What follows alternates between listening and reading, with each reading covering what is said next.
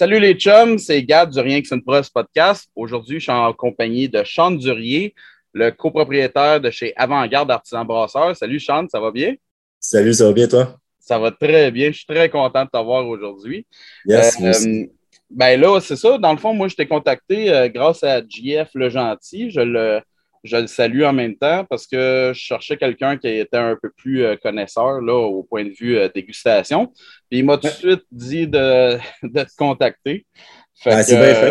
euh, il- ouais, Merci, ben, fait qu'on va parler de, de- de- de la dégustation et des défauts parce que souvent, je me suis rendu Ouais. compte que il y a comme pas. euh, ben, il y a des formations qui existent, mais souvent, c'est. Ouais. euh, on, on apprend ça sur le tas, là, tu sais, puis euh, on sait ce qu'on aime ou ce qu'on n'aime pas, puis c'est pas mal ça, là.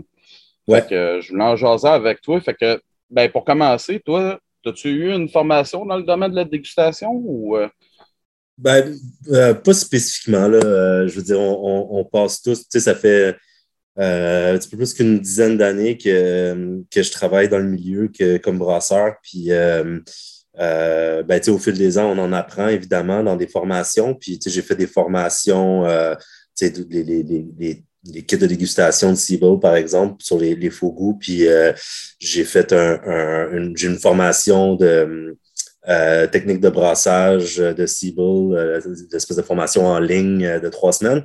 Dans le temps, là, fait que, on en apprend toujours un petit peu avec ce genre de formation-là, mais essentiellement, c'est c'est c'est un, peu comme tout le monde dans, dans le milieu du brassage. euh, euh, ben on, on, on en apprend, on, a- on apprend sur les faux goûts en apprenant sur la fermentation, puis, euh, puis, puis sur tout le reste euh, des, des, euh, des techniques de brassage. Fait que ça, ça, ça, vient, avec, ça vient avec tout le reste. là. OK. Est-ce que tu utilises, toi, la, la dégustation de, ben, de tous les liquides? Par Mhm. liquide, je veux dire mou, euh, bière terminée, finie, etc. Est-ce que tu utilises ça comme un outil de contrôle, toi, dans ta brasserie? Écoute, euh, oui et non. Euh, je te dirais pas de façon prédéterminée, si on veut. On, on- fait des. évidemment, on déguste toujours les produits finis, euh, puis les produits en cours de fermentation. Euh, J'encourage tout le monde à, goûter à tout pendant, le processus. Puis le, le mou fait partie de ça, effectivement. Puis euh, aussi, on a commencé, je te dirais, dans notre développement de recettes, surtout pour des recettes. Par exemple, on a sorti une Porter Baltique il y a presque deux ans maintenant, un an et demi, je dirais. Puis, euh, tu sais, c'est un style de bière que, euh, avec lequel ben, on n'est pas super familier. Il n'y en a pas 10 000 sur le marché.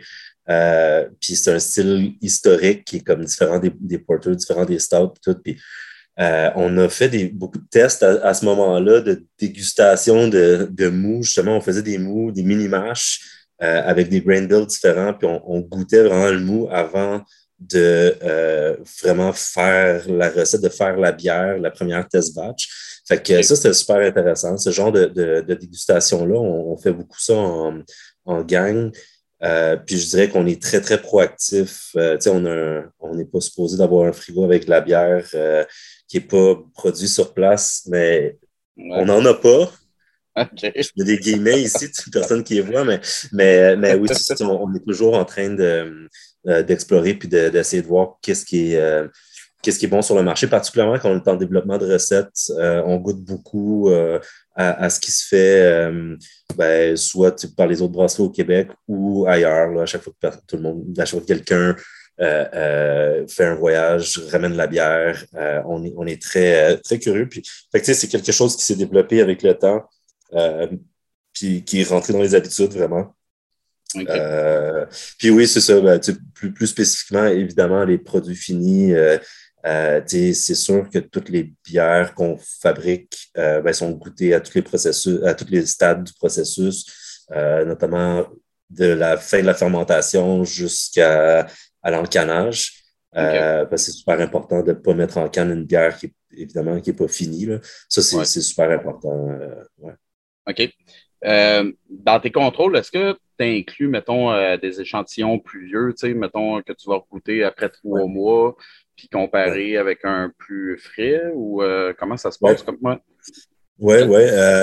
Encore une fois, euh, euh, j'ai souvent essayé d'implémenter ça euh, comme, comme euh, de façon régulière, là, un, un taste panel, mettons, à tous les jours ou au moins une fois par semaine. C'est difficile, je te dirais, parce qu'on est toujours dans le jus puis on fait, on fait 10 millions d'affaires. Ouais. Garder une bibliothèque de bière puis comme de, de, de d'être organisé assez pour faire ça. je dirais que j'ai n'ai pas réussi encore à, à l'implémenter de façon constante, mais c'est sûr qu'on est toujours en train de, on en garde la bière, on en met de côté. À chaque encanage, on met de côté euh, un certain nombre de bières pour des, tu comme, comme bière de référence. Puis on va souvent piger là-dedans. C'est plus un petit peu aléatoire notre affaire, mais on va souvent piger là-dedans, voir de quoi notre stock a l'air après trois mois, six mois. Euh, c'est super important de le faire aussi. Euh, ça, ouais, c'est ça, ça, fait partie du travail, essayer d'évaluer le shelf life, puis euh, d'être familier aussi avec quel type de produits vieillissent bien, quel type de produits vieillissent mal, puis tout ce qui est entre les deux. Tu sais. Euh, c'est super important pour, euh, ben pour la qualité des produits qui se ramassent sur les tablettes. Savoir prendre des décisions aussi à partir de quel moment tu retires tes bières de, sur les tablettes. ouais. OK. Puis, ben, justement, tu parlais de gang, t'impliques-tu pas mal ton monde là-dedans, ouais, pour les dégustations? Puis, c'est super important. Euh, ça, va de, des brasseurs aux comptables, au, staff de service, le plus de monde possible. Ouais. Le plus de monde possible. C'est super important euh, que ben, plus ton staff connaît les produits, euh, peu importe qui. Je veux dire, on, est, on est tous très près de ce qu'on fait. On n'est on est, on est pas détaché de notre business. Renaud et moi, on est des deux propriétaires de Avant-Garde puis Jukebox. Euh, puis les deux ont très bière. Là. On est là comme à tous les jours. Puis on, c'est important pour nous que tout le monde soit prêt de, ce qu'on fait. Fait que oui, toutes les dégustations. Euh, on, on, a un tap room aussi, on a 24 lignes. Fait que, ouais, mais c'est ça. De, goûter un petit peu à tout. Là, fait que non, c'est super important d'impliquer tout le monde. Puis, euh, ça, ça crée aussi l'occasion de créer des, des, des, connaissances croisées, puis des, du team building aussi à travers tout ça. Là. Ouais, ouais. OK. Euh, tantôt, tu parlais là, euh, pas mal de la fin fermentation jusqu'au canage. Est-ce que pour toi, il, y a des, il y a des moments clés qu'il faut absolument que tu goûtes ton mou? Oui, euh, ça, ben, oui. surtout, ben, ça dépend vraiment des, des, des bières qu'on.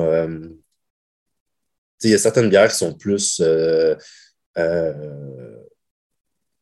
veux pas dire fragiles, mais je prends comme exemple, on fait notre notre blanche, la Doubizou, euh, qui est une blanche au jasmin puis euh, feuille de lime café. Euh, elle a, produit du soufre, cette levure-là. puis c'est super important d'y goûter une fois que la fermentation est terminée, que la bière est, pleinement atténuée. Avant de la mettre au froid, il faut que le soufre se dissipe, parce que sinon, si on la met au froid trop vite, le soufre ne se, dissipe pas, ben, ça se ramasse dans le produit fini. ça, c'est un exemple. Euh, une levure anglaise qu'on utilisait aussi, c'était assez présent, un, côté souffré, voire euh, euh, presque égout. Là, c'était vraiment comme ces, ces bières-là, ils bénéficiaient un petit peu d'un condition, d'une maturation à chaud avant avant de, refroidir. Tout ce qui est lager aussi, euh, ben, en fait, toutes les bières, euh, on, va parler de faux goût, puis toutes, euh, toutes les bières, toutes les levures, toutes les fermentations produisent du diacétyl, entre autres. le diacétyl, comme tu sais, c'est un, une molécule, dans le fond, qui goûte à, haute concentration, ça goûte le beurre, le beurre à popcorn. En fait, c'est la molécule qu'ils prennent pour faire du beurre, beurre à popcorn artificiel. Euh, ça, c'est produit par toutes les fermentations, puis c'est remétabolisé après ça par la levure. Euh, fait que c'est vraiment important de suivre ça au cours de la, fermentation. Puis c'est là que c'est important aussi de goûter. C'est sûr que quand tu goûtes une bière pendant la fermentation, ça va toujours goûter un petit peu weird, dépendamment de où est-ce que tu es dans la fermentation. Euh, plus ça approche de la fin, plus ça ressemble à un produit fini. Mais il y a bien des choses qui se passent pendant la fermentation puis euh, la levure va, avoir tendance à, à cleaner aussi bien des, des, composés aromatiques euh, qu'elle produit. Euh, et puis, c'est super important de, de, goûter à différentes étapes de la fermentation pour prendre connaissance de, de ce processus-là. puis, si je parle de fermentation, mais on pourra en parler tantôt peut-être un peu plus en détail, mais les, on fait de la refermentation en bouteille aussi avec nos assemblages de bières funky. Puis ça aussi, c'est, il y a le même processus qui, qui se passe. La bière est déjà fermentée et finie, on l'assemble, mais on la refermente pour créer le gaz dans la bouteille. Puis juste cette petite refermentation-là, ça va créer pas mal de, de, de, disons, d'interférences, si on veut, là, avec le, goût que la bière est supposée d'être. Si on est capable de laisser six semaines entre le moment où on a goûté la bière puis qu'on la, on la met en marché, euh, après ça, elle goûte ce qu'elle est supposée de goûter. Fait que, c'est ça, c'est tout. Euh, euh, c'est sûr qu'il y, y, a des bières qui sont plus sensibles, qui sont plus susceptibles de, de produire euh, des, des, faux goûts, euh, comme je parlais du soufre tantôt pour la doubizou, par exemple. Euh, mais c'est sûr que c'est super important, là, comme après la fermentation, avant de mettre la bière au froid, c'est super important de goûter pour être sûr que tout est correct avant de. Une fois que tu mets ça au froid, la levure ne retravaille plus ses affaires, puis, puis ce, qui est, ce qui est dans la bière, souvent va rester dans la bière, c'est bien, bien, bien plus long avant, de pouvoir s'en débarrasser, là, si, si tu es capable de t'en débarrasser. OK. Puis, euh, est-ce que tu penses qu'il y a un moment qu'on ne devrait pas goûter, justement? Ben, tu sais, parce que pendant la fermentation, c'est sûr, comme tu as dit, sais, ça, peut euh, goûter bizarre. Est-ce que tu penses qu'on ne devrait pas goûter à ça ou on devrait justement le goûter pour savoir ce que, ce c'est supposé goûter pendant la fermentation? Ouais, écoute, euh, s'il y a des moments qu'on ne devrait pas goûter, je te dirais que non. Il n'y a pas, pas en soi. Tu sais, les je pense que quand tu fais de la fermentation spontanée, je pense que les premières semaines, avec le pH drop, euh, c'est peut-être mieux de ne pas goûter. Là. Euh, mais, sinon, non, euh, il n'y a, pas, a pas de moment où, où, il y a des risques pour la santé, par exemple. C'est mm. vraiment pas. c'est toujours safe. il n'y a pas de contre-indication de goûter. C'est toujours. C'est toujours. comment dire il y a toujours quelque chose à tirer de ça. Euh, après ça, les premiers jours de fermentation, goûter à la bière, euh, l'intérêt est moindre, là, euh, à, la, limite, comme un peu pour savoir, comme connaître le processus, comme qu'est-ce que ça goûte à travers la fermentation, c'est toujours intéressant. Mais, mais c'est pas là que, que, les choses se passent, je pense. C'est pas, pas là que c'est le plus important de goûter. Euh, mais euh, non, c'est ça, comme je disais, à la, fin de fermentation, c'est euh, vraiment primordial pour être sûr que toutes les, les, les, les faux goûts, puis les, les, les, les, shit qui sont produites par la levure qu'on ne veut pas dans la, dans, dans la bière soient bien, bien scrubés, bien nettoyés. Ça, c'est super important.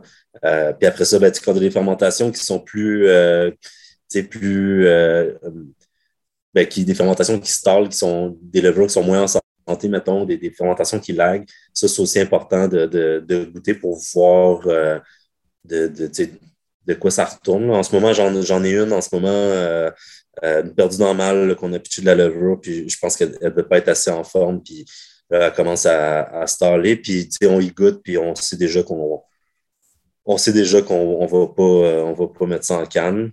OK parce que connaissant le produit, on sait que ça ne s'en va pas à la bonne place. OK. Euh, c'est pas complètement off, mais puis souvent c'est difficile à, qualifier. Là, souvent, on va juste dire comme ça goûte la, ça goûte la fermentation, euh, la fermentation malade, là, ou euh, comme le, ça goûte la, fermentation qui, qui rush.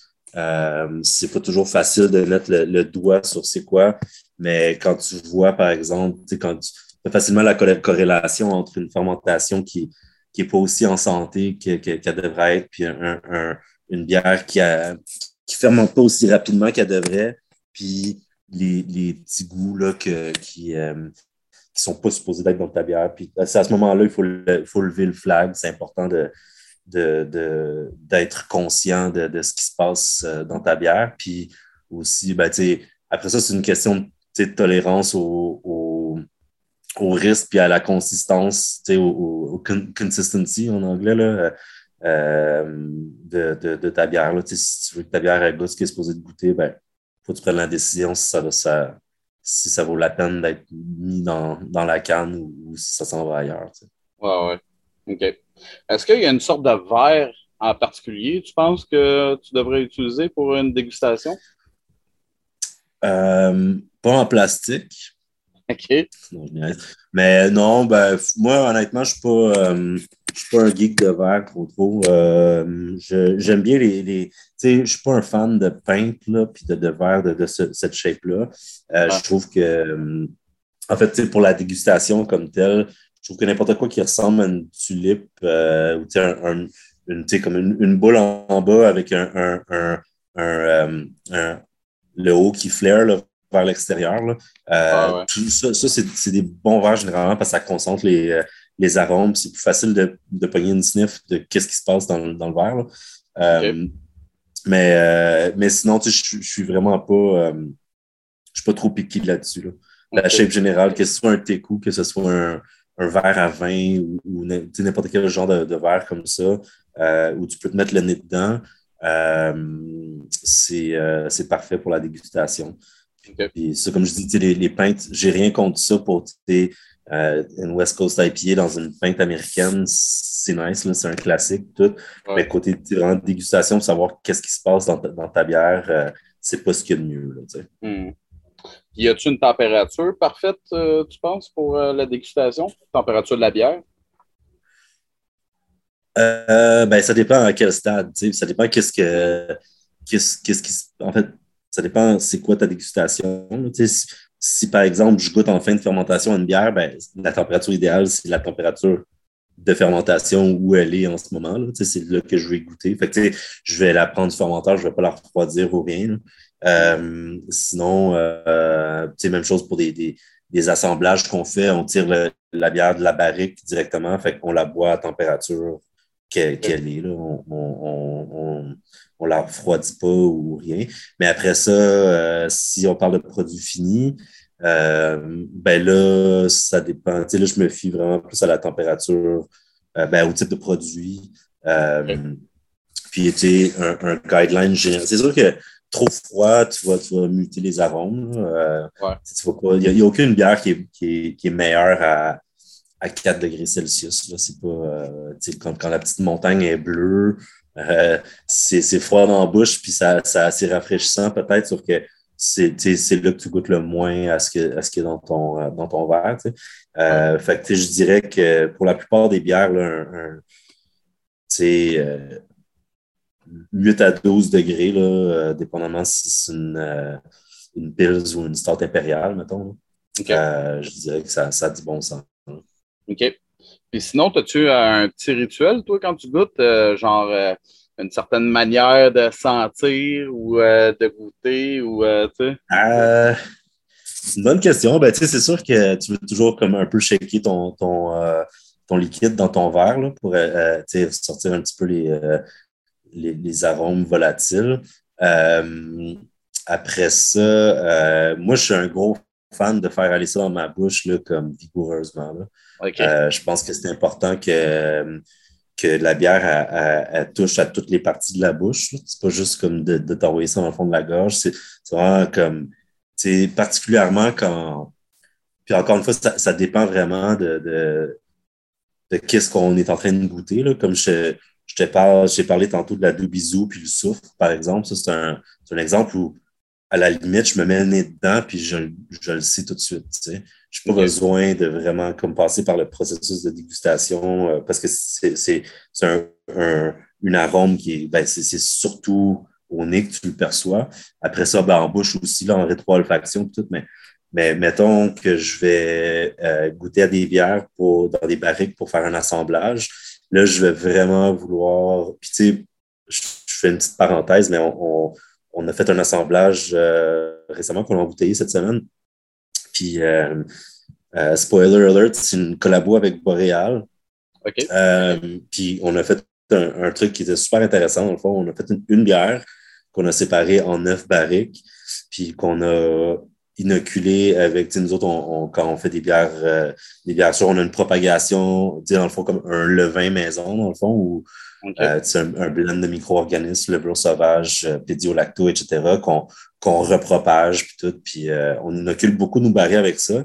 Puis là, ben, on, a, fait, on a commandé deux autres blends de Bootleg Biology. Euh, puis on a, a inoculé comme trois barils avec un blend, trois barils avec un autre blend, puis trois, trois derniers barils avec notre blend.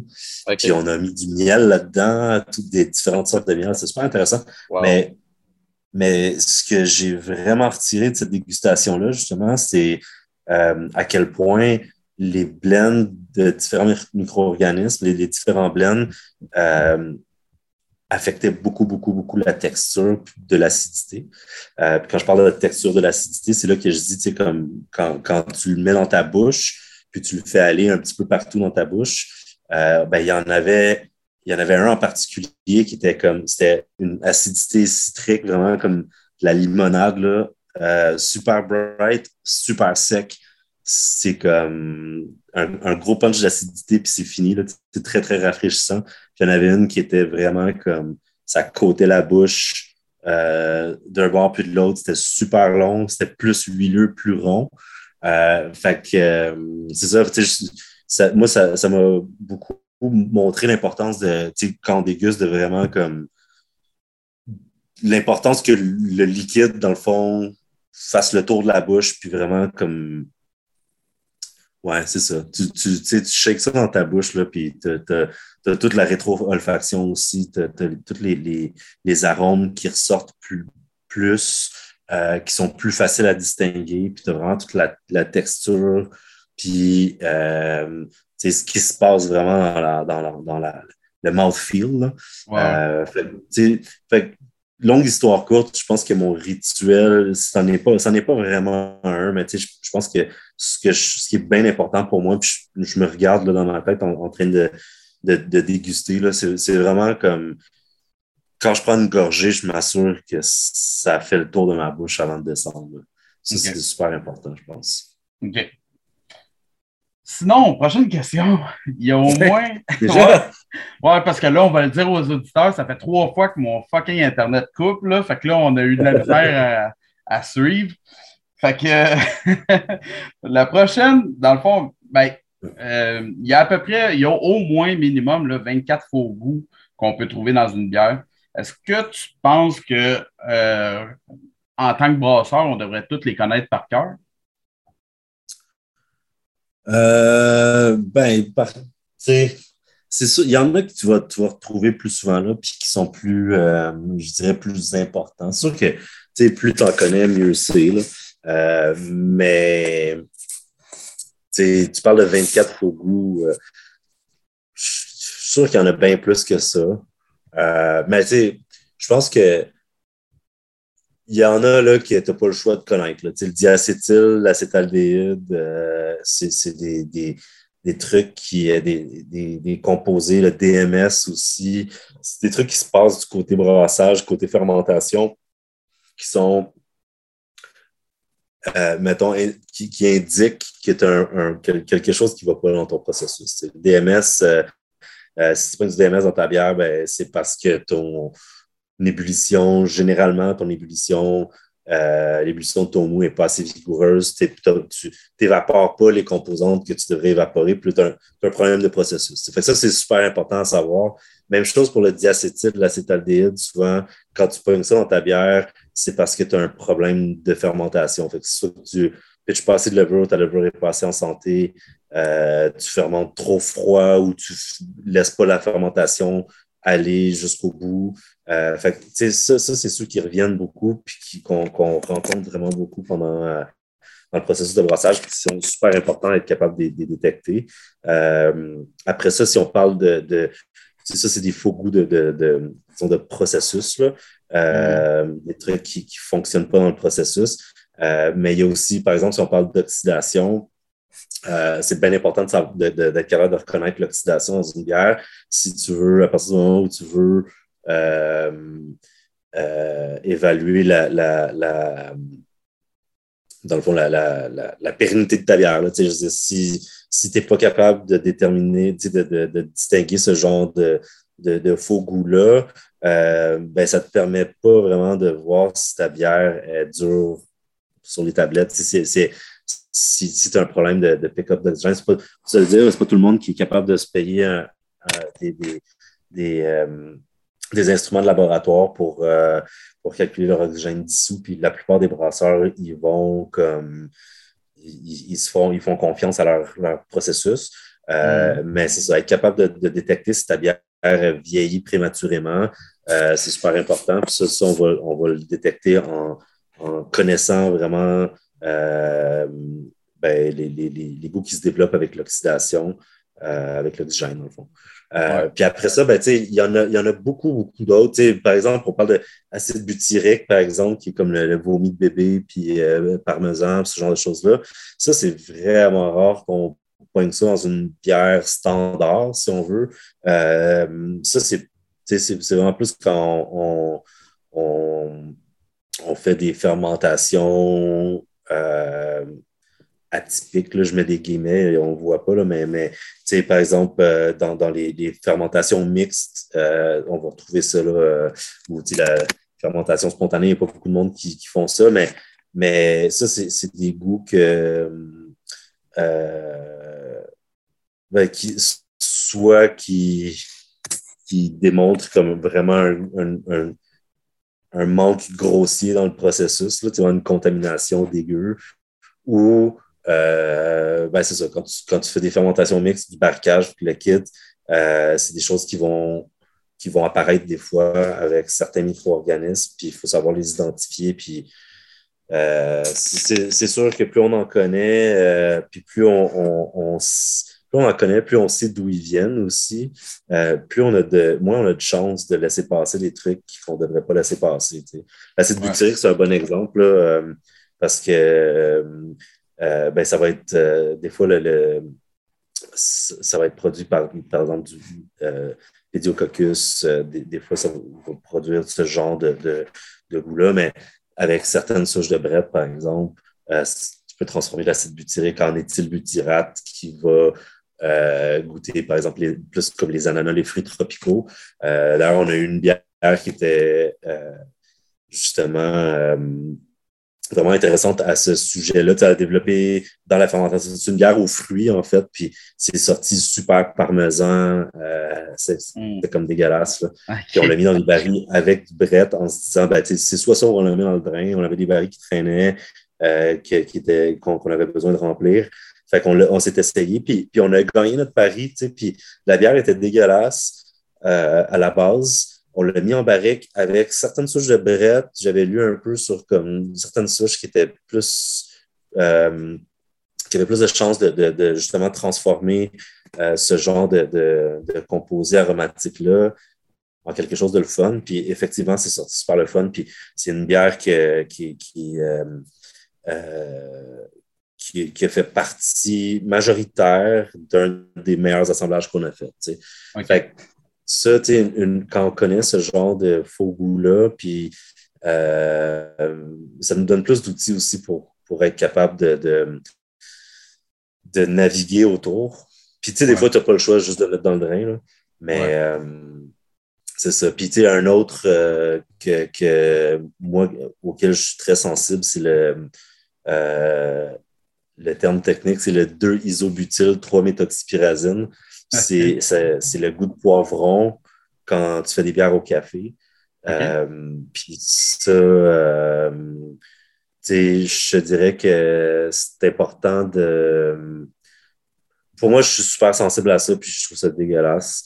Euh, fait que pour moi, une bière au café, quand il y a ça, puis c'est facile, facile, facile, ça sort facilement. Euh, pour moi, ça, ça, ça, gâche tout. Euh, fait qu'à partir de ce moment-là, je sais c'est quoi, ben, je, vais parler à un torréfacteur, par exemple, puis je vais être capable de, ben, trouver des façons de l'éviter, que ce soit avec la variété de café qu'on utilise, euh, la torréfaction, la mouture, l'infusion, ces choses-là. fait que c'est ça. Pour répondre à ta question euh, en résumé, je pense que c'est pas nécessairement important de connaître tous les faux goûts euh, qui existent. Euh, mais il y en a qui sont plus importants aussi, qui, sont, qui nous affectent plus dans les bières spécifiques qu'on fait.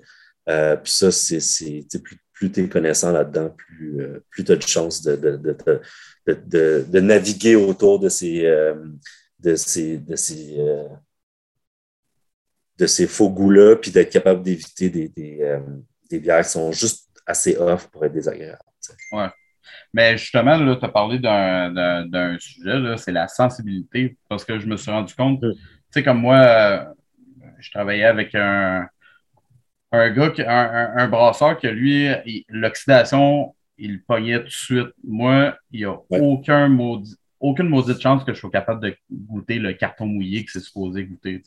Mais par exemple, des contaminations, ça, j'ai un peu plus de misère. Euh, avec le temps, je me suis rendu compte que chacun a comme sa sensibilité à quelque chose, puis que de là l'importance d'impliquer tout le monde dans le processus, parce que c'est ça, chacun est sensible à une chose différente. Absolument. Ouais. Puis euh, moi, c'est pareil. Ben, c'est des choses qui se travaillent aussi. Moi, euh, l'oxydation, euh, particulièrement quand, quand j'étais chez McCarson, j'ai travaillé cinq ans chez McCarson, puis on avait des, des panels de dégustation tous les jours. Puis c'était tout le temps des. Ben, le plus souvent qu'autrement, c'était des, des, des, tests de durée de vie. Fait que tu avais le mardi, ben, tu avais la Saint-Ambroise Ale, tu avais euh, fraîche, euh, un mois, trois mois, six mois, neuf mois, un an. Là. Puis, tu le vois vraiment jour après jour, là, quand tu goûtes ça, c'est comme c'est un no-brainer. Ça devient comme un, genre de Pavlov, réaction euh, euh, physique presque. Puis c'est ça. Puis sinon, c'est très vrai ce que tu dis. C'est une autre raison d'appliquer le, le plus de monde possible, c'est que moi, l'acétaldéhyde, je goûte pas ça. Puis, puis Renault, il est très sensible à ça. Fait que euh, c'est ça, c'est très complémentaire. Ça, ça fait que c'est sûr qu'il y, a y a toujours des trucs qu'on est moins sensible. Puis euh, quand tu as quelqu'un qui, qui, qui, est là pour te backer, ben, hmm. c'est important. Ouais, ouais. Là, dans le fond, pour ceux qui, euh, qui reviennent le plus souvent, tu as parlé d'oxydation, DMS, diacétyl, acétaldéhyde. Tu Peux-tu nous les décrire un petit peu, ceux-là? Là, on a déjà parlé du diacétyl, ça, ça ressort un peu plus comme le beurre fondu. Ouais. Puis sinon, les autres, ouais, ça ressemble à quoi? Ben, c'est ça, diacétyl, c'est beurre ou caramel, ça dépend des, vraiment des, des, euh, des concentrations en faible concentration, ça peut donner un petit côté caramel. Puis souvent, il y a des bières anglaises aussi qui, euh, qui euh, ben, dans lesquelles ça rentre un peu dans le profil de caramel puis tout. Euh, mais en, haute concentration, c'est vraiment comme ça, ça, ça, sent le beurre à popcorn. L'acétaldéhyde, c'est reconnu comme le, comme, comme, je disais, comme je viens de dire, je, ne goûte pas bien ça. Là, puis, mais on parle de pommes vertes souvent. Euh, moi, comme à la limite, la façon dont je le goûte, je, perçois quelque chose qui est comme un peu sale, euh, mais je ne suis pas capable de mettre des mots dessus. J'ai vraiment de la misère à goûter ce, ce truc-là. Euh, sinon, bon, l'acide butyrique dont je parlais tantôt, vomi de bébé, parmesan, c'est vraiment, c'est pas super intéressant généralement. Le parmesan, j'aime ça, mais pas dans une bière. Euh, quoi d'autre? L'oxydation. L'oxydation, c'est intéressant. Ça, ça, ça, dépend vraiment euh, de, de, du type de bière. Puis ça, c'est super intéressant parce que, en fait, l'oxydation, ce que c'est, c'est pas, pas une molécule, c'est un processus. L'oxydation, c'est une réaction chimique. Puis c'est, dans le fond, c'est une transformation d'une molécule euh, en contact d'une molécule d'oxygène. Fait, euh, ça peut se décliner sur plein de plans. Là. Fait que, euh, on va le goûter vraiment beaucoup dans les IPA parce que justement, les composés aromatiques des, du houblon, les huiles essentielles, tout, euh, c'est des composés qui sont facilement oxydables. fait on est habitué, c'est super facile à goûter dans une, IPA, puis ça va goûter, ben, souvent, dans ce genre de bière-là, très houblonné, ça va se, euh, manifester plus comme des notes de. On appelle ça la madérisation là, euh, du, de l'alcool, le, madère, qui est un peu comme le, sherry ou le porto. Fait ça passe, de, par exemple, de notes houblonnées comme très fruitées, très vives, très euh, délicates à la limite. Ça devient lourd et ça ressemble un petit peu comme du fruit confit, euh, ce genre de truc-là, qui n'est pas nécessairement des goûts désagréables en soi. soi. Euh, c'est pas comme de l'acide butyrique, justement. Sauf que euh, souvent, ben, ce que ça, c'est assez caractéristique. Puis ce que ça a tendance à faire, par exemple, dans les IPA, c'est que ça vient comme masquer les subtilités euh, du houblon. Tu sais, comme le, houblon, justement, tu as plein de différents composés aromatiques très volatiles, puis très délicats souvent. Euh, puis quand, quand ça s'oxyde, qui est, euh, ça finit toujours par goûter un peu la même chose. Puis ça, c'est des notes un peu plus que je décris personnellement comme plus lourde et plus euh, euh, moins, vraiment moins délicate, puis plus sur le, fruit confit. Euh, puis après ça, ben, tu as mentionné brièvement tantôt le papier carton, carton mouillé, tout. ça, c'est quelque chose, honnêtement, qu'on voit beaucoup moins. Puis, tu sais, c'est c'est drôle quand on lit vraiment des articles scientifiques ou des articles de, du, dans le, Master Brewers Association, leur, leur, truc leur publication technique, ils parlent beaucoup plus de ça, euh, souvent parce que euh, ça affecte beaucoup les light lagers puis les, les, bières qui sont vraiment comme les, les, les bières de macro. Là, tu vas, tu vas, es plus susceptible de trouver ces goûts-là euh, dans ce genre de bière-là qui est très peu houblonné. puis moi, j'ai allumé sur ça quand j'ai fait mon. en fait, j'ai fait mon test de euh, BJCP, le Beer Judge Certification Program. Puis euh, j'ai été un peu catapulté. En fait, j'ai pris la place de quelqu'un, puis j'avais pas beaucoup de temps pour étudier. Puis je me suis dit, tu sais, les, les, les porters, les stouts, les IPA, tout, je connais ça, mais ce que je connais moins, c'est comme toutes les light lagers, puis les, les, les lagers européennes, le kit, à ce moment-là, ça fait comme une dizaine d'années de ça. Puis fait que ce que j'ai fait, c'est que je suis allé à la SAQ puis j'ai ramassé tout ce qui était comme lager allemande, lager européenne, lager importée que je pouvais, même la Budweiser puis des, des, trucs de même. Puis je me suis dit, je, je vais goûter, là, puis je vais essayer, tu sais, comme vraiment de détecter les subtilités. Puis quand tu vas à la SAC, évidemment, toutes les bières que tu achètes ont déjà passé au moins 3-4 mois dans un entrepôt chaud.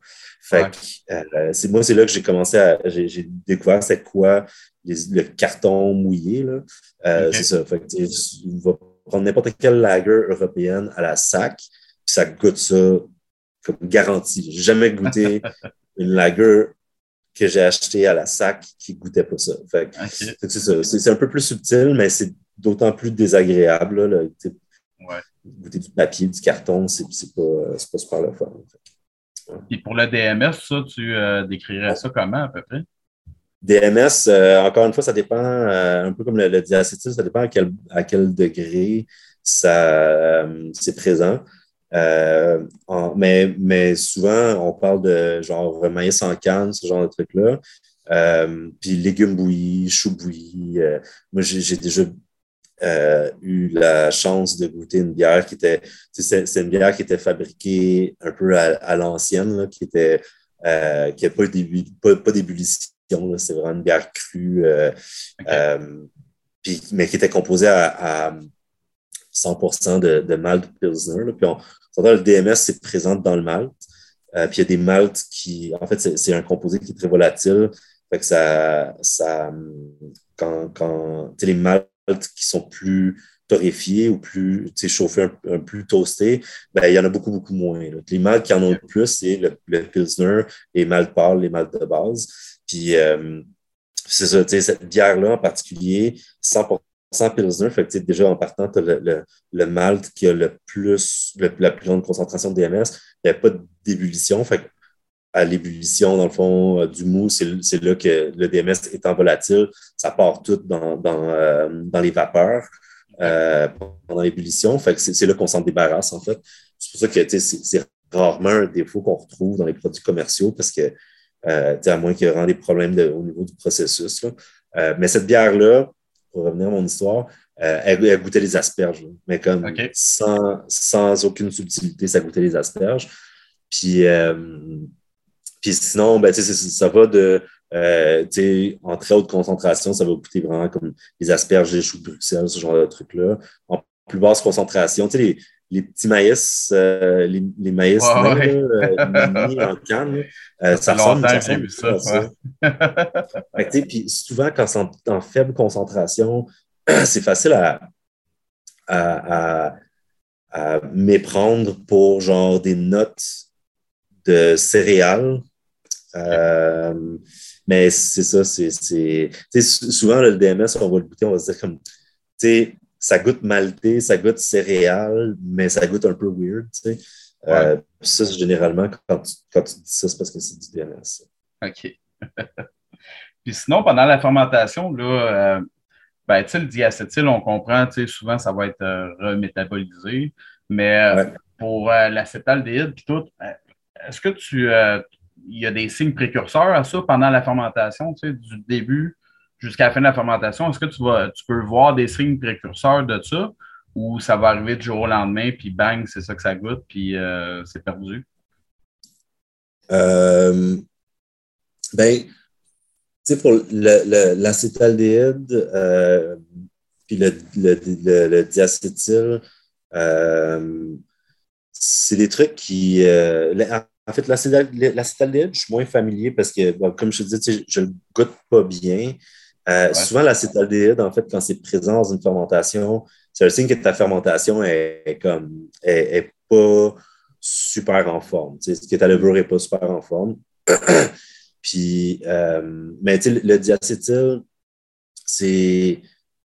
Toutes les levures en produisent. Il y en a qui en produisent plus que d'autres, mais, mais c'est quelque chose qui est qui est systématiquement là, euh, puis qui va être là en plus grande quantité selon. C'est sûr que quand tu as des fermentations qui, euh, qui. En fait, je recommence. Le diacétyl va être produit en début de fermentation. Euh, puis plus ta, température de fermentation est chaude, plus il va être produit rapidement et en grande quantité euh, au début de la fermentation. Puis plus aussi il va être remétabolisé. dans le fond, le, ce qui arrive systématiquement, c'est que ta levure va produire du diacétyl, puis après ça, à, la, au début de la fermentation. Fait que, mettons, quand ta bière commence à fermenter, là, comme dans le, le, premier tiers de l'atténuation, fait que, mettons, quand on passe de, de on produit, mettons, les, premiers pourcents d'alcool, si on veut, euh, c'est là que le diacétyl va ressortir. Puis après ça, quand la fermentation est finie, puis que la, levure a fini de bouffer les sucres, ben là, elle va aller prendre le diacétyl, puis elle va le transformer, la levure va le bouffer, puis elle va le transformer en autre chose qui ne goûte pas, tu sais, ou que les seuils de perception sont beaucoup, beaucoup plus bas. Euh, puis ça, encore une fois, euh, plus ta fermentation est chaude, plus ta température de fermentation est chaude, plus ça va aller vite, ce processus-là. Hmm. Euh, fait que euh, pour le diacétyl spécifiquement, je, tu parles de, de, précurseur. c'est toujours un peu la même chose qui se passe.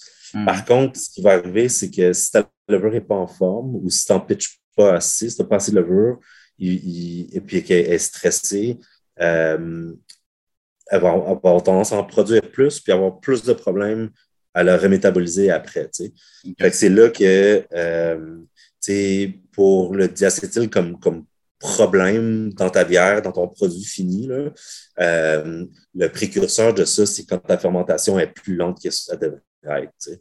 Euh, si elle a de la misère à partir, ça prend une couple de jours avant qu'elle démarre, puis que si la, la, à, à chaque jour, on, prend des lectures de densité. Dans le fond, on évalue la, vitesse de fermentation en prenant euh, des, densités de, sucre dans, le mou qui est en train de fermenter. Fait plus euh, euh, la, densité de ton mou au départ, c'est ta, teneur en sucre. puis plus ça va, ben, plus la densité diminue, puis plus il y a moins de sucre, il y a plus d'alcool, etc tu es, familier avec tout ça, puis je fais un petit topo pour nos, auditeurs, tout. Mais euh, plus, plus cette euh, atténuation-là, plus le, le, la teneur en sucre diminue rapidement, c'est-à-dire plus ta fermentation est active et vigoureuse, tout. Puis plus, inversement, plus elle, diminue lentement, plus ta fermentation est euh, peut-être pas en santé aussi. Mm. fait que c'est ça. Euh, je te dirais que. Il n'y a, pas juste le goût qui va intervenir là-dedans, c'est tous les autres facteurs dans le fond. C'est les densités, etc. la vigorosité de, la fermentation qui va te donner des indices sur ce qui pourrait s'en venir. En fait, spécifiquement pour le diacétyl, ce qui est important, c'est la fermentation va toujours en produire. Ce que tu veux savoir, c'est est-ce qu'elle va rester au final dans ta bière ou est-ce qu'elle euh, va être partie par le temps que tu la mettes en, canne ou par le temps que la fermentation soit finie ou est-ce que tu vas être pogné avec? Les précurseurs, c'est une des choses que qui vont te donner un indice par rapport à ça. C'est vraiment si ta fermentation elle, évolue moins vite qu'elle devrait. Euh, ben là, tu risques d'avoir des problèmes avec ton, ton diacétyl au final. Tu sais? Euh, c'est ça. OK. Est-ce que la moindre détection de faux goût chez Avant-Garde, ça entraîne tout de suite un code drain? Là, tantôt, tu as parlé d'une en particulier que tu as, as bretté, là, tu sais. Mais habituellement, là, est-ce que c'est tout de suite un code drain ou tu vas attendre un petit peu? Pas nécessairement, ça dépend c'est quoi. Mm. Euh, puis, tu sais, nous autres, on, a un grand, euh, un grand on a beaucoup de paris, puis tout, puis on fait beaucoup de, fermentation mixte. Euh, puis souvent, tu sais, dépendamment c'est quoi qui se passe, là, il y a des trucs qu'on juge qui sont irrécupérables. Puis, tu sais, quand ça goûte pas bon à la base, mm. Puis, il y a des faux goûts, par exemple, comme, tu sais, j'ai pas parlé de phénol, par exemple, mais tu sais, des fois, ça goûte le, le caoutchouc brûlé ou le tire, ou, tu sais, le, le, le, le, ça, ça goûte vraiment comme épicé, phénolique, mais pas de façon positive. Tu sais, il y a des bières, il y a des levures belges qui vont produire des, des phénols épicés qui sont le fun. Là, je pense à les levures de Weizen qui vont produire du clou de girofle et tout. Mais des fois, ça, ça c'est un faux goût. Je ne sais pas comment ça s'appelle exactement, mais il y a des, des, euh, des off-flavor phénoliques comme ça que je sais que c'est une contamination ou c'est une levure qui est comme pas soit contaminée ou euh, qui, qui rush, là, qui, va, qui va produire un certain phénol que je sais qu'il n'y a rien à faire avec ça. ça au final, c'est un code de drain. Mais tu sais, comme euh, bon, le dont j'ai parlé tantôt avec l'acide butyrique, c'était comme c'est un guess. Là, je me dis, avant de le mettre dans le drain, euh, si je suis capable d'essayer quelque chose pour, voir euh, si, ça améliore, euh, ben, le pire qui va arriver, c'est que je vais avoir appris quelque chose. C'est sûr que pour les bières qu'on produit de façon, les produits réguliers, c'est sûr que si ça ne goûte pas ce que c'est supposé de goûter, ben, c'est pas nécessairement un code drain, mais ça ne s'aillera pas la canette. Euh, des fois, bon, on a un certain seuil de tolérance, là, comme, comme tout le monde. À si on jette toutes nos bières parce qu'ils ne sont pas exactement pareils, ben, on va faire faillite. Euh, malheureusement, on ne peut pas nécessairement se permettre ça. Euh, par contre, euh, il y a des cas, des cas de faux goût. Puis, je parlais de justement les, fermentations qui, qui sont plus lentes ou, des, des, levures qui sont moins en forme. des fois, on n'a pas le choix de garder des levures un peu plus longtemps qu'on devrait. Puis si c'est juste ça, si c'est une levure qui, qui, euh, qui, a de la misère, puis qui va fait arrêter de fermenter avant la fin, ça, généralement, euh, c'est récupérable avec euh, ben justement avec la fermentation mixte. Puis hmm. souvent, on, ces bières-là, ben, si on a des barils qui sont disponibles ou si on, fait des assemblages à peu près au même moment, on va vider des barils, ben, cette bière-là, on va en mettre en barrique, on va pitcher de, de, des, des blends de micro-organismes, puis on va voir qu'est-ce qui arrive. Euh, mm. Puis des fois, ça ne sera pas bon, mais des fois, ça va être bon. Puis des fois, ça va régler le problème. Puis, comme notre programme de barricage de fermentation mixte, euh, au final, euh, ben toujours, ça, ça, sort toujours en assemblage. Fait c'est un peu de un peu de cette bière-là, un peu, un peu d'une autre bière, un peu d'une troisième bière. On met ça ensemble, puis ça fait un produit.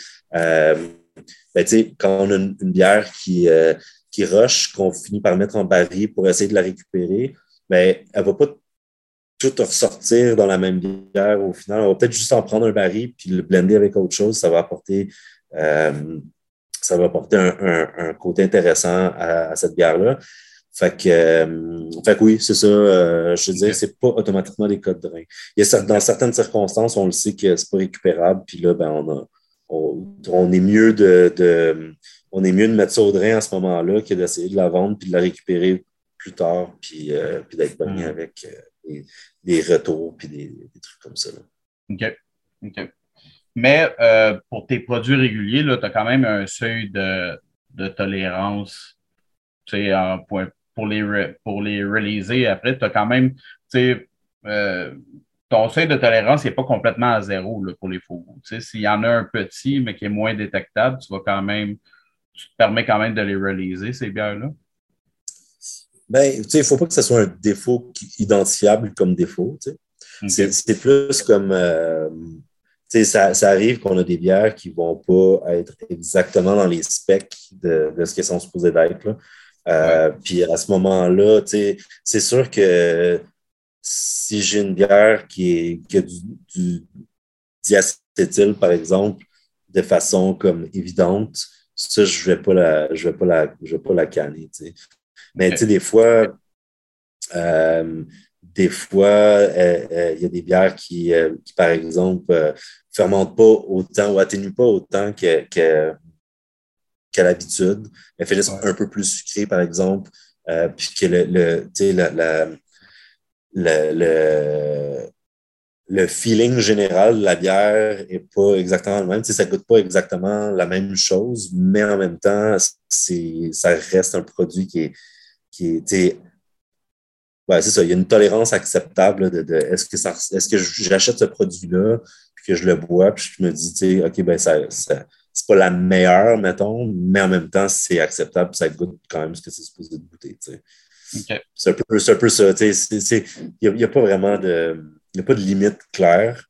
Puis c'est sûr qu'on essaye de, d'être le plus euh, le plus strict sur ce genre de choses-là euh, qu'on peut. Euh, mais généralement, quand, quand, on a des doutes, c'est là qu'on fait intervenir tout le monde, puis on, on, goûte tous, puis on, se pose toute la question en gang, comme est-ce que cette mm. bière-là, est-ce que c'est que c'est legit de la sortir sur les tablettes ou, euh, pas? OK. Est-ce que, selon toi, là, un faux goût, ça égale nécessairement une mauvaise bière? Je m'explique parce que j'ai déjà entendu parler de d'autres micros, d'autres brasseries, tu sais, que euh, leur produit, tu sais, ils sortaient avec du diacétyl. Tu sais, ça, tu étais pas mal sûr que cette bière-là, il y a du diacétyl. Est-ce que pour toi, ça équivaut euh, forcément une mauvaise bière, ça?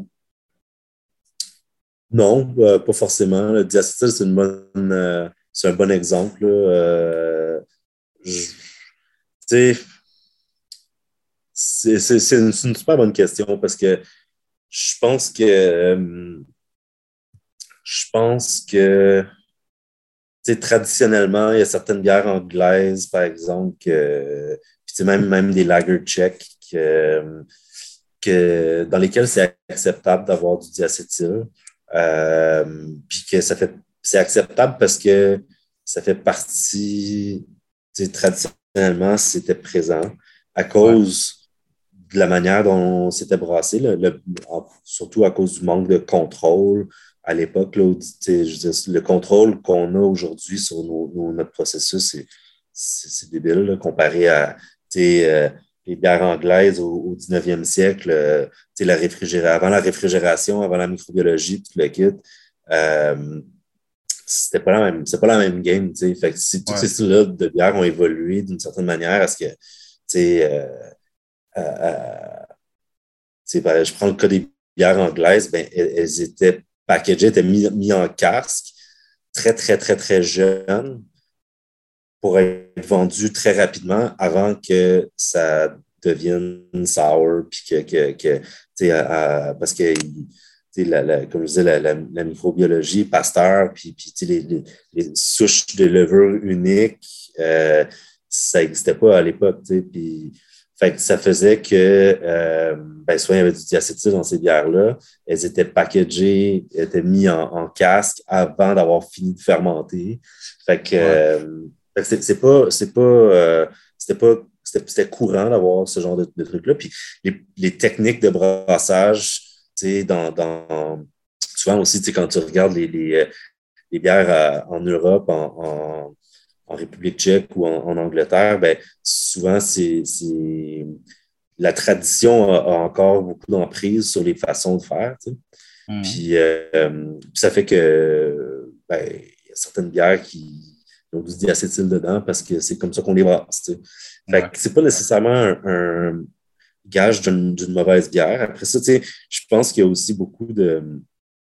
Euh, c'est beaucoup une question d'éducation puis de tolérance du, quand, tu, quand tu regardes, par exemple, euh, les, tout le discours autour de la dégustation de bière versus la dégustation de vin, euh, on va se rendre compte que les mêmes faux goûts sont des fois comme valorisés pour la bière et dévalorisés pour, le vin, par exemple. comme, tu poses la question comme ce goût-là, est-ce qu'il est bon ou est-ce qu'il n'est pas bon? C'est pas, pas toujours une question de, C'est pas toujours ça la question, en fait. Souvent, on va se dire, comme une, bière, il ne devrait pas avoir de diacétyl parce que dans le je sais pas moi, BJCP, dans les, les guidelines, là, de, là, comme il y a, il y a tout un, il y a toute une, gang de personnes, dans le fond, qui, euh, ça devient comme le discours dominant, là, que comme si tu dis dans ta bière, c'est nécessairement dégueulasse, ça va dans le drain, tu sais. Euh, pour moi, c'est pas si simple que ça. Puis mm. on avait juste, tu n'as pas besoin de retourner il n'y a, pas longtemps à avoir des, comme des brettes dans ta bière, c'était inacceptable. C'était pas quelque chose qui était, était prisé. Puis aujourd'hui, ben, c'est ouais. shit. fait, que, euh, fait que non, euh, ma, ma, réponse à ça, c'est non, sauf qu'en même temps, euh, c'est une question quand même délicate, mais c'est super intéressant. Oui, parce que tu sais, il faut dire aussi, tu sais, dans le nom, le nom dit faux goût, mais tu sais, comme l'alcool de fusil dans une Scotch mais on le veut, ça, là-dedans. Fait tu sais. Ouais. En tout cas, il y a un. Eh, ben, c'est ça, tu sais. Puis, il y a des, des tolérances. Euh, c'est sûr qu'il n'y a personne qui veut de l'acide butyrique dans sa bière. Là, ça goûte le vomi, ça goûte le vomi, puis personne qui aime ça.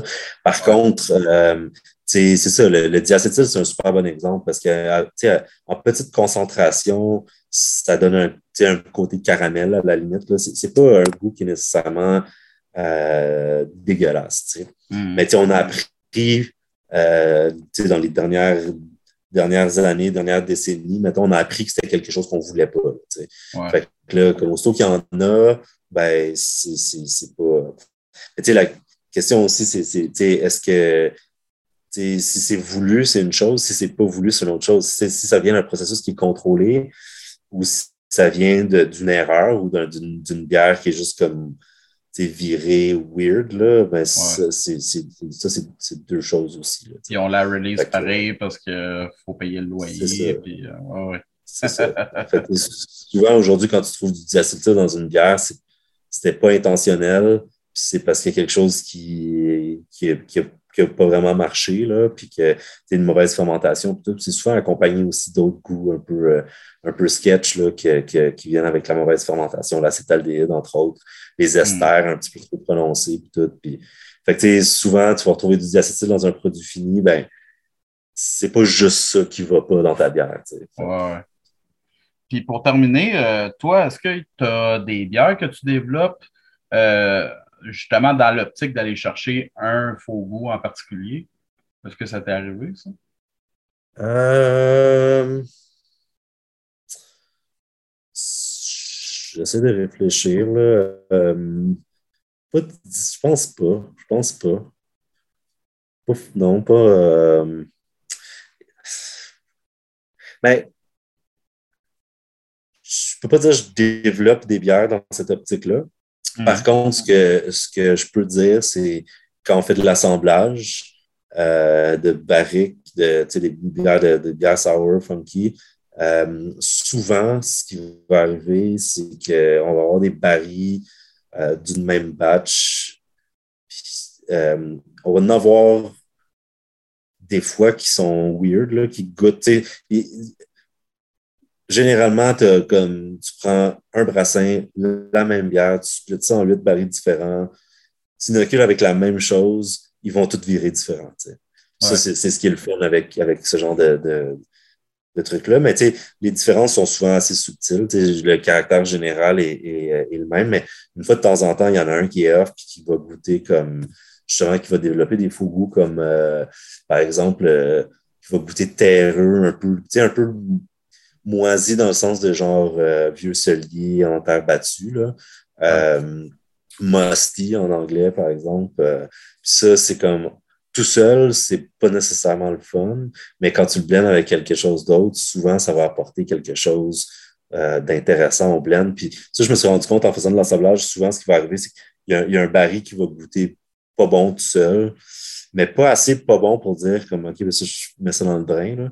Puis ça, mm. souvent, tu vas le blender à hauteur de 5-10% puis ça va, il ne sera pas assez présent pour que tu goûtes ce que tu trouvais pas bon, mais en même temps, il va amener quelque chose au produit fini, au, à l'assemblage, qu'il n'y aurait pas si ce baril-là n'était pas dedans. Fait ça, c'est super intéressant. Puis, ça a rapport avec les. Euh, on n'a pas vraiment beaucoup parlé, mais les, seuils de perception. Tous les faux goûts, dans le fond, c'est des molécules.